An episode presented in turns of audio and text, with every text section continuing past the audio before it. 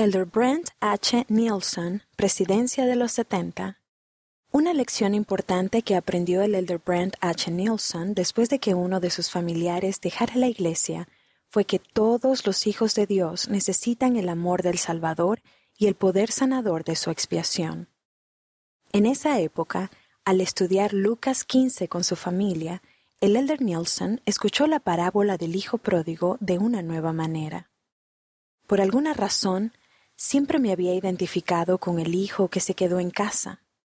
Esa mañana me di cuenta de que, de alguna forma, yo era el hijo pródigo, señaló. Todos nosotros estamos destituidos de la gloria del Padre. Todos necesitamos la expiación del Salvador para que nos sane.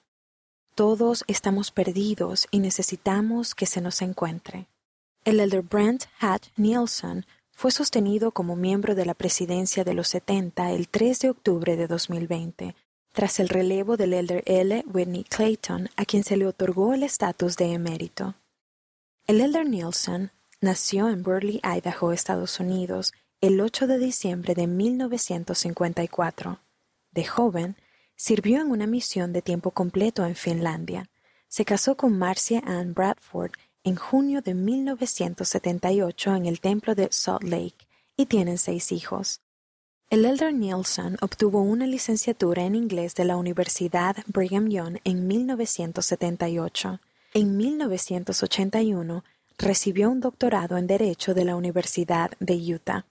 Posteriormente se dedicó a la abogacía y fue socio de un bufete jurídico durante casi 30 años en Twin Falls, Idaho, Estados Unidos.